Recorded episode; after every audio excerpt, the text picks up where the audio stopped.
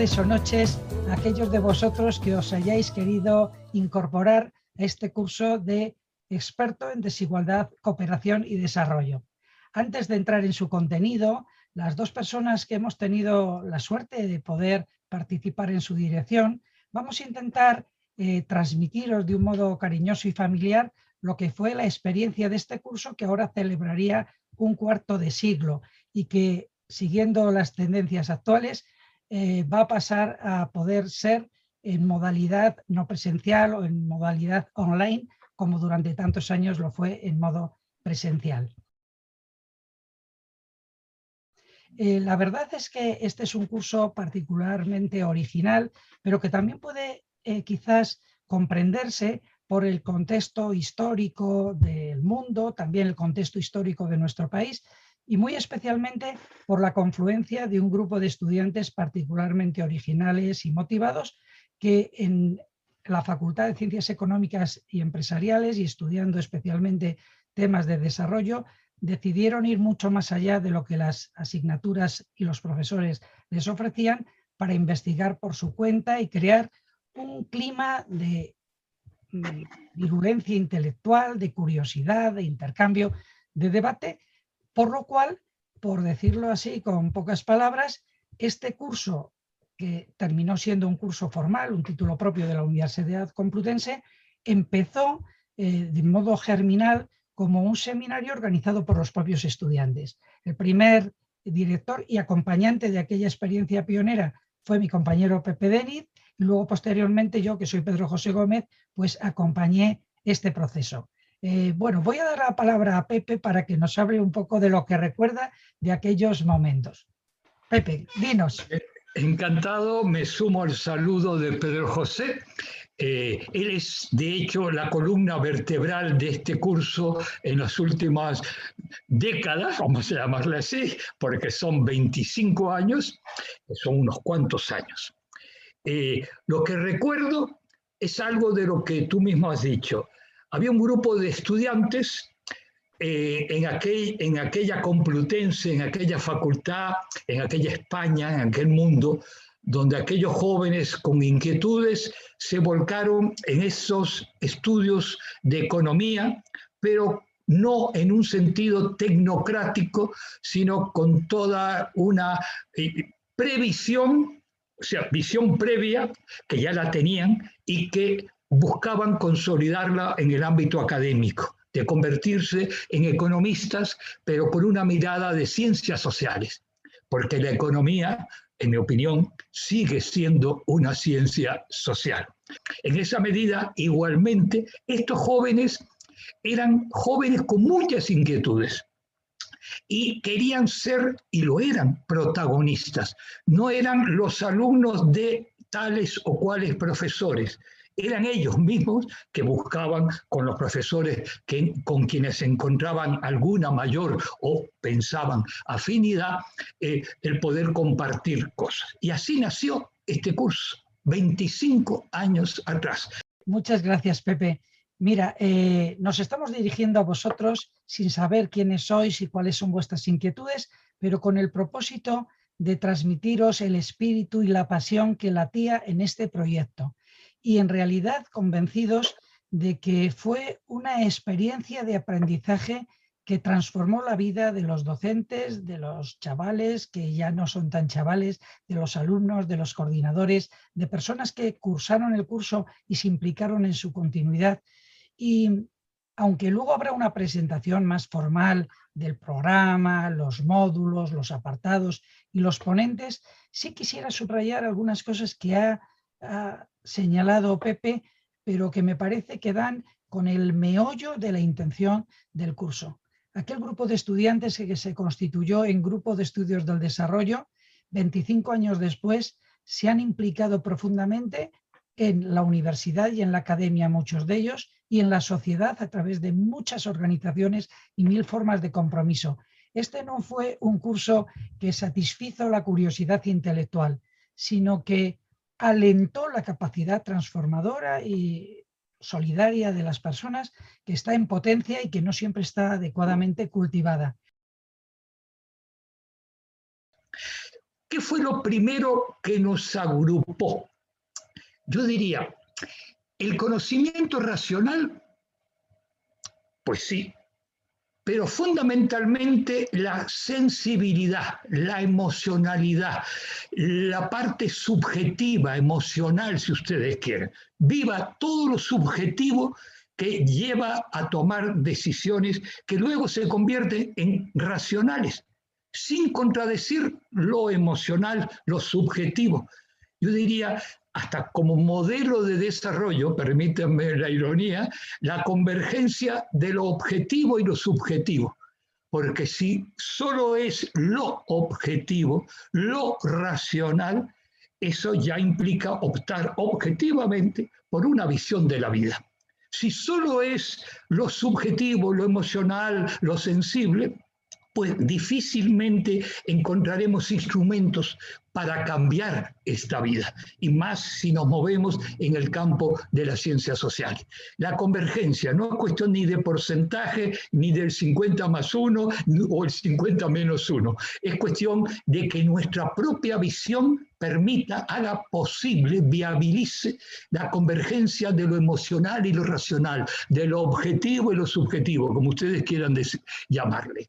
Eh, a, veces, a veces, lo digo sinceramente, desde esta edad que me permite decir cosas que antes quizá no las pensaba o no me animaba a decirlas. A veces no hay nada más objetivo que lo subjetivo, a discutirlo. Pero eh, véanlo más como, como criterio, más que con todo el rigor y precisión correspondiente. Porque cuánta gente hemos llegado a compromisos de todo, de cualquier tipo, político, religioso, eh, filosófico, del tipo que cada uno de los que estamos aquí eh, quiera pensar a partir de una cuestión estrictamente subjetiva, que a veces puede ser una película, ojo, una novela, que le llega especialmente a alguien que tenía, obviamente, ya una capacidad de recepción eh, las palabras de Pepe me recordaban una sentencia de los maestros de espiritualidad medievales y también de los psicólogos actuales que dicen que solo lo afectivo es efectivo, solo lo afectivo es efectivo, solo lo que pasa por el corazón y la sensibilidad es capaz de movernos. O con otro juego de palabras, entre el ver y el mover tiene que estar el conmover, porque si veo y no me conmuevo, no me muevo. Y muchas veces, muchas veces, como bien subrayaba Pepe, en la universidad hay una esquizofrenia entre lo racional y lo emocional. Y por eso todos tenemos la experiencia de que muchos de nuestros alumnos que acuden a los títulos normales de grado, de licenciatura, de estudios de economía, cuanto más saben, más se, paralizan, más convencidos están de que esto no hay quien lo cambie, más eh, irónicos, escépticos o cínicos se vuelven. Y por el contrario, también conocemos a gente entusiasta, apasionada, sensible éticamente, que precisamente por no tener fundamento de análisis, un conocimiento racional de los hechos, pues se lanza y se acaba quemando, desilusionando o poniendo el esfuerzo donde no había que ponerlo. De tal manera que la primera coincidencia que quiero subrayar con Pepe es que es imprescindible un análisis lo más lúcido, crítico y profundo de la realidad con las herramientas que las ciencias sociales nos proporcionan, pero que no sea para ver en la distancia lo que les pasa a los otros, sino para sentirnos parte de ese mundo en ebullición que está cambiando, de tal manera que luego las fuerzas de las que dispongamos las empleemos adecuadamente, porque sabemos cuáles son las causas de las cosas, porque sabemos que los procesos tienen un dinamismo que hay que estudiar en profundidad. Entonces, ni queremos ser de los que miran para otro lado o como bien decía con la expresión de ingenuos optimistas, bobalicones, personas que creen que por puro voluntarismo cambiarán las cosas, ni los tecnócratas que simplemente andan preocupados por cómo resolver los problemas prácticos. Creo que este curso aunaba durante muchos años y aunará en su versión digital esa capacidad de analizar apasionando y de implicarnos con lucidez. Esa es la primera cosa que yo coincido plenamente con lo que nos ha dicho nuestro compañero Pepe Denis. Pero lo interesante, que hace ya 25 años, aquellos jóvenes con estos otros jóvenes, digamos, encontramos en la desigualdad un tema central para vivir desde la facultad y luego desde espacios más amplios que no se redujeran solo a economía, sino también a otras disciplinas y a otras miradas institucionales, pero encontramos en la desigualdad una forma de empezar a diagnosticar nuestra realidad, la nuestra más cercana, pero también veíamos que esa desigualdad no era exclusiva, sino que está, formaba parte de la propia esencia del sistema económico, social, político, cultural, de valores de nuestra, a veces bien regular o mal llamada civilización. Y interesante, porque seguro que muchos no nos hicieron caso con respecto al, al concepto implícito que había en desigualdad se puede discutir eh, hoy, inclusive las distintas teorías, de enfoque, lo que se quiera. Pero hubo ahí una, un hecho que ahí está, desigualdad. Pasaron los años y más recientemente es, es interesante. El concepto de desigualdad o los conceptos de desigualdad desde distintas disciplinas e y espacios institucionales se ha convertido en prácticamente obligatoria en toda agenda hasta diría, no hay agenda, para decirlo en lenguaje mucho más coloquial, de derecha, de izquierda, de centro y de todo lo contrario de todo esto, digamos, que no incluya en su agenda desigualdad. Lo que nos obliga, naturalmente, hoy, 2021, a tener que precisar qué es la desigualdad yo lo diría en plural, ¿qué son las desigualdades? Porque inclusive, si bien es cierto que en la naturaleza misma del desarrollo capitalista está las desigualdades, porque si no, no habrían lo que conocemos todos, llamémosle como le querramos llamar, grupos sociales, clases, estratos, eh, esa diversificación en la distribución no solo del ingreso, sino de otras riquezas y de otros eh, valores, como por ejemplo la propia educación. Seguimos hablando de desigualdades, pero las de hoy se manifiestan de una manera y las que nosotros podíamos estudiar hace un cuarto de siglo tenían otras manifestaciones o éramos capaces de percibirlas solo en algunos de sus aspectos. Desigualdad o desigualdades, cooperación y desarrollo. Hay que precisar qué desarrollo eso es parte del curso. Igual que hoy decíamos, a igual lenguaje, distintas visiones, por lo tanto, distintos conceptos. Eh, cuidado con el lenguaje, es nuestro instrumento de comunicación. Si no lo precisamos, podemos caer o en el culto a la palabra, pero no al contenido, terrible, nos quedamos en lo formal.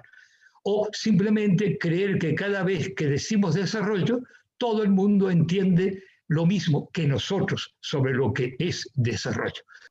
Es que si bien las palabras desigualdad, cooperación y desarrollo siguen siendo no solo vigentes, sino más aún si cabe en algunas de sus manifestaciones, con las mismas palabras nos referimos a fenómenos profundamente distintos, que han evolucionado, cuya naturaleza cuantitativa y cualitativa es distinta el mismo concepto de cooperación, que será objeto de un análisis mucho más detenido, eh, tiene una larga historia.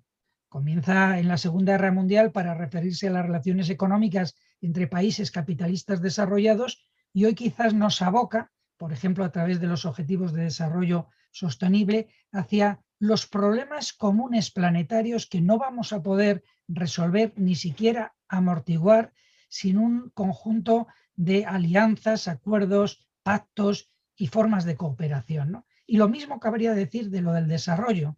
La palabra desarrollo, como todas las grandes palabras de las ciencias sociales, tiene una larguísima historia en la que se ha producido su enriquecimiento, pero también su difícil acotamiento y medición. Bueno, pues es importante saber a qué llamamos ahora o qué desarrollo queremos y cuál no queremos, pero lo importante es esto, las palabras permanecen, los fenómenos incluso se han hecho más acuciantes, pero la naturaleza de los mismos exige una permanente actualización de su análisis, de su comprensión, de su medición.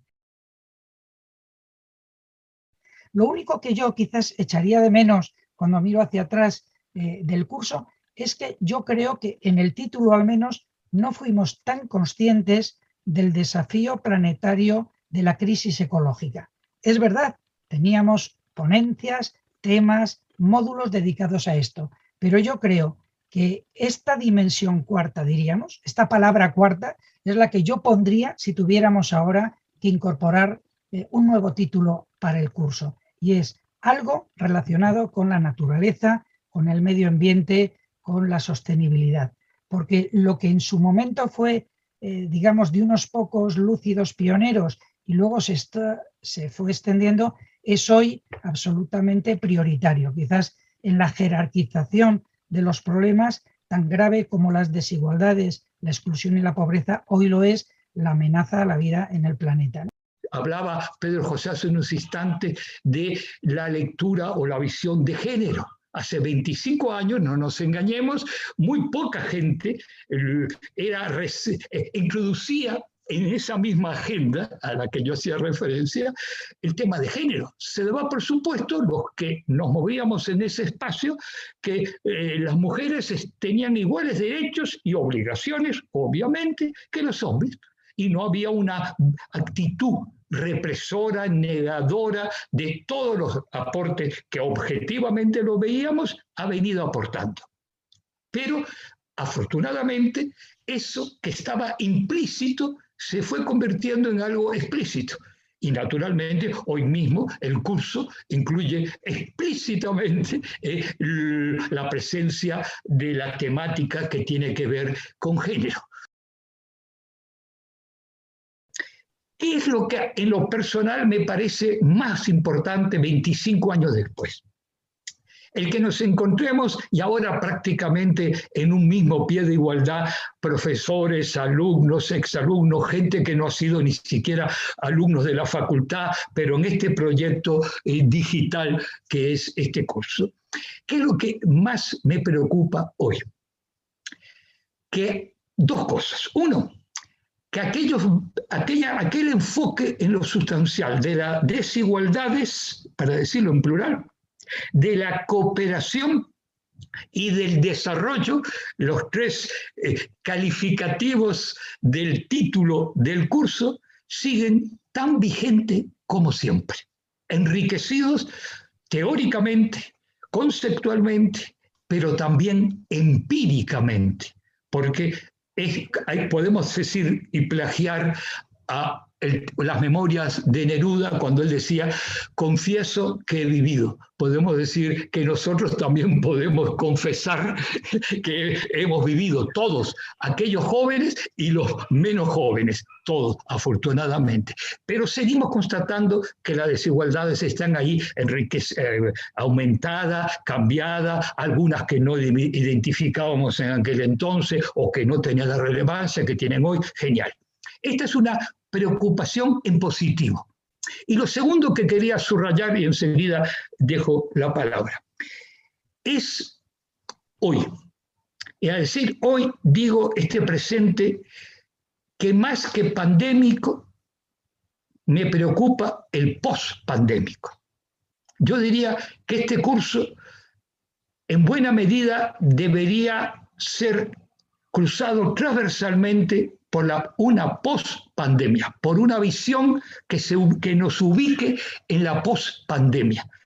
Porque si no somos capaces, sino solo de hacer el diagnóstico de lo pasado, pero no de proponer, de implicarnos, de aprender de esta propia experiencia terrible de la pandemia, para entonces ubicarnos en un nuevo tiempo que no caiga ni en un pesimismo eh, destructivo, pero tampoco en un optimismo bobalicón.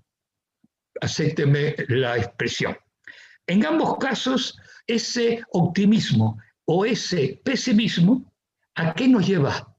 A paralizar la acción, a paralizar el compromiso, a, a, paralizar justamente lo que queremos justamente hacer, Y por eso digo, ubiquémonos, ubiquemos el propio curso en el día después de la pandemia.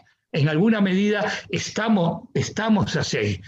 Y, vear, y veamos, sería muy interesante hasta un, una mesa abierta, o como le queramos llamar, no por abierta, sino por mesa, eh, sobre qué hemos, en qué hemos cambiado con respecto a un año atrás, con respecto a la pandemia. ¿Qué aprendimos de la propia pandemia?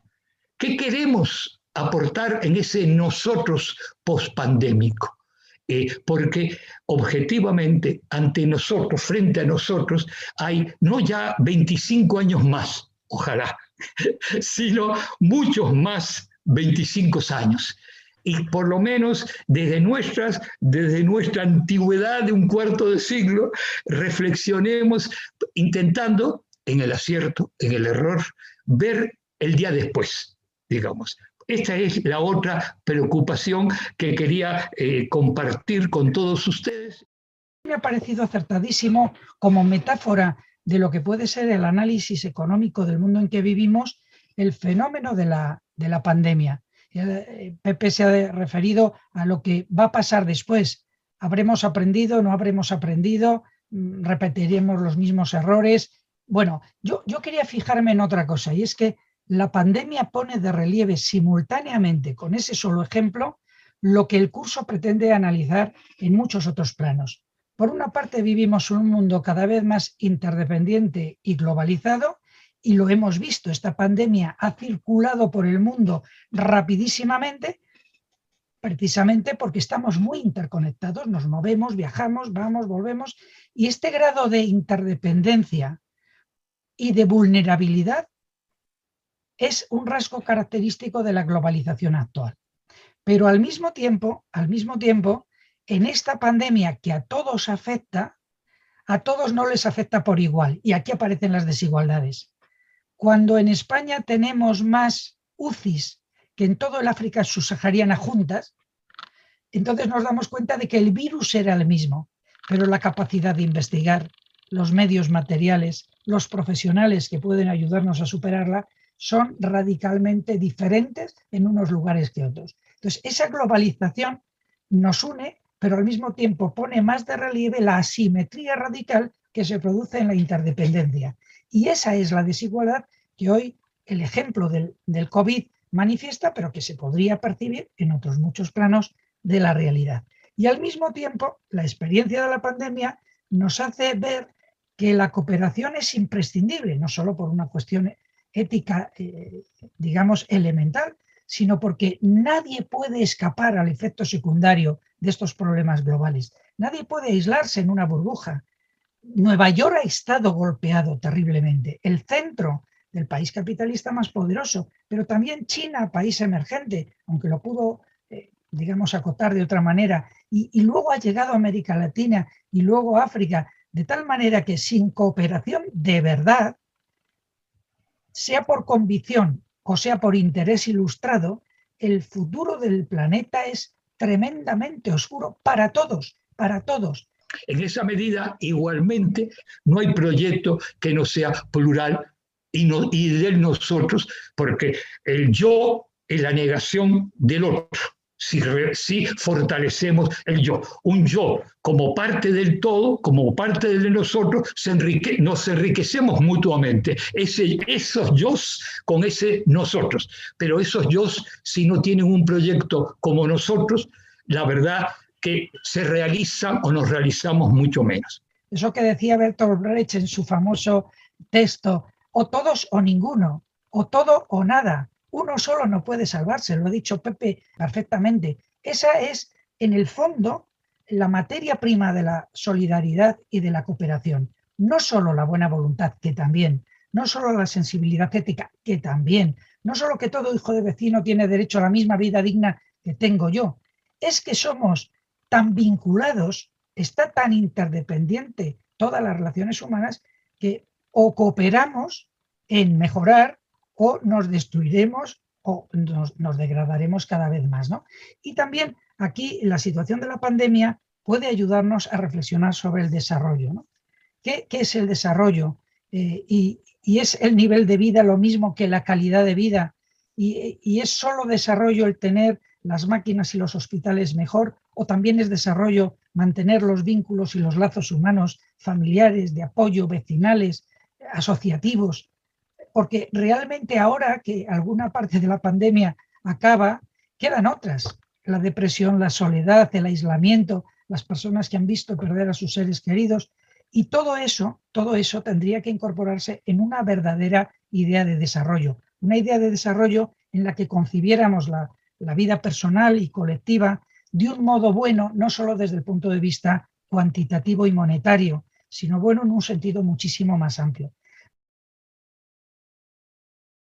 Lo bueno de este curso es que también siempre fuimos plurales y tengo la, sensación eh, de que seguimos siendo plurales eh, sin perder ese nosotros y esa eh, visión estratégica distinta, con otro lenguaje. Estratégicamente nos une muchísimas cosas pero arriba, ah, pero además viva la, diversidad expresada inclusive con lenguaje similar al de estrategia, pero diciendo tácticas. Podemos tener y discrepar y discutir sobre las tácticas para alcanzar los objetivos estratégicos. Y viva esa discrepancia, arriba esa discrepancia, fomentémosla en el mejor buen sentido, no para dividir, sino para enriquecer. Me ha alegrado mucho, Pepe, escucharte, porque coincido, coincido. Cada cual tenemos una edad, cada cual ponemos unas palabras, hemos leído unas cosas, pero yo creo que hay una sintonía muy profunda en el sentido que queríamos hacer un curso que tocara el cerebro lo más posible y el corazón a la vez, y el corazón a la vez, para que no fuéramos ni ingenuos ni, ni escépticos. Digamos que, que yo creo que el curso que os proponemos, el curso que en adelante, utilizando medios audiovisuales a través de entrevistas, de diálogos, de, gráficos, de vídeos, eh, va a intentar revivir la experiencia que vivimos durante tantas promociones eh, en la Facultad de Económicas, esta vez abiertos al mundo porque nos podrá mirar cualquiera desde cualquier lugar y reviviendo esa experiencia con los problemas actuales. ¿Cómo situarnos con lucidez en el mundo actual para ser parte de la solución y no parte del problema? Sin pretensiones eh, megalómanas, pero también sin victimismos e impotencias. ¿Qué podemos hacer de verdad con nuestros recursos, con nuestra inteligencia, con nuestra voluntad? Ojalá que un pequeño, una pequeña chispa de esta pasión que Pepe y yo mantenemos, pues os llegue a través de los módulos, de los profesores, de los ponentes. Y bueno, nos hemos enrollado mucho, como en nosotros es tradicional, pero no sé, Pepe, si querrías decirles a los eh, potenciales seguidores de nuestro curso algunas palabras más. Yo, desde luego, con lo que he dicho, ya me doy por contento. No, suscribo todo lo que dijiste, me parece un cierre magnífico, así que nos seguimos, seguimos en comunicación, seguimos hablando, seguimos hablando, hablando, hablando. Que Pues nada, un fuerte abrazo y un saludo a todos los que os incorporéis a esta nueva edición especial, 25 aniversario, bodas de plata del curso de desigualdad, cooperación y desarrollo. Y desarrollo.